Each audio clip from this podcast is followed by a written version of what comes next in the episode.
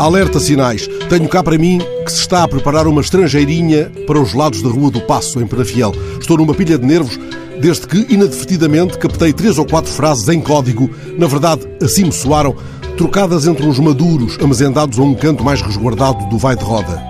Já dei comigo arrependido de ter faltado ao bacalhau da Corense. Estava eu a despachar umas fanecas com arroz de repolho e escarrapacha-se-me na oitiva um fraseado manhoso que me soou familiar por via de antigas leituras de manuais de malandragem. Macacos me mordam se não era Renato o Pacífico, urdindo o mais rocambolesco plano de sorripienso. Sei que o farsante andava sempre desarmado e dava, aliás, instruções rigorosas aos manfios que o acompanhavam, tudo menos armas, era o seu lema. Mas lembro-me muito do que se dizia a seu respeito quando o bairro Alto ainda tinha jornais. Certa vez, só com as mãos, mandou o Tomé Caga de Alto para o hospital. Da última vez que soube dele, tinha o corpo crivado de balas. No funeral, os amigos, poucos e ruins, exaltaram esse momento em que, finalmente, de fusca na mão, enfrentou a sorte macaca e entregou o corpo às balas, caindo, varado, atrapalhando o tráfego na Duque de Lolé.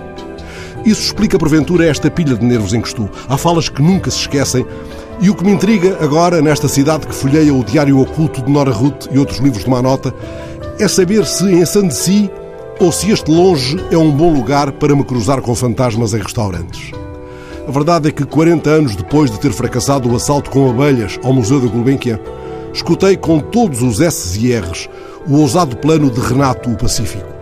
Não bebi nada demais, juro-vos, e uma noite não são dias, mas garanto-vos que quando o chefe da ladroagem se pôs a congeminar o sorripianço, disse não sei o quê a respeito de fanar a camisola do José Fonte e o olhómetro da sala do território, de tal maneira que um dos tipos da mesa meteu um cigarro na boca para o lado aceso, repetindo o que fizera o Arnaldo Figurante numa longínqua noite aziaga. Quem eram afinal os acompanhantes de Renato e de Arnaldo no conclave do Gamanço?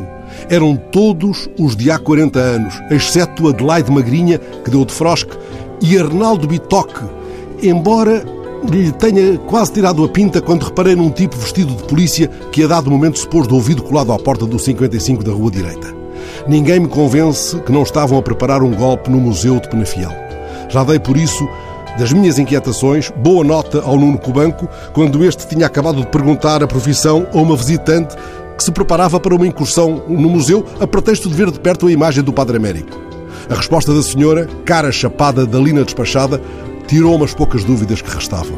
Liguei, pois, ao Mário Zambujal, que anda a espalhar frases pelas montas das capelistas. Mário, vem acalmar estes tipos. A coisa está descontrolada. O Antonino ainda chama a polícia e vai tudo dentro. E ele, está aqui uma escritaria doida, não ouço nada. Vem ter comigo ao bar do japonês. Estou à espera do comissário Alberto Santos. Isto só acalma com um gin, mesmo a deshoras.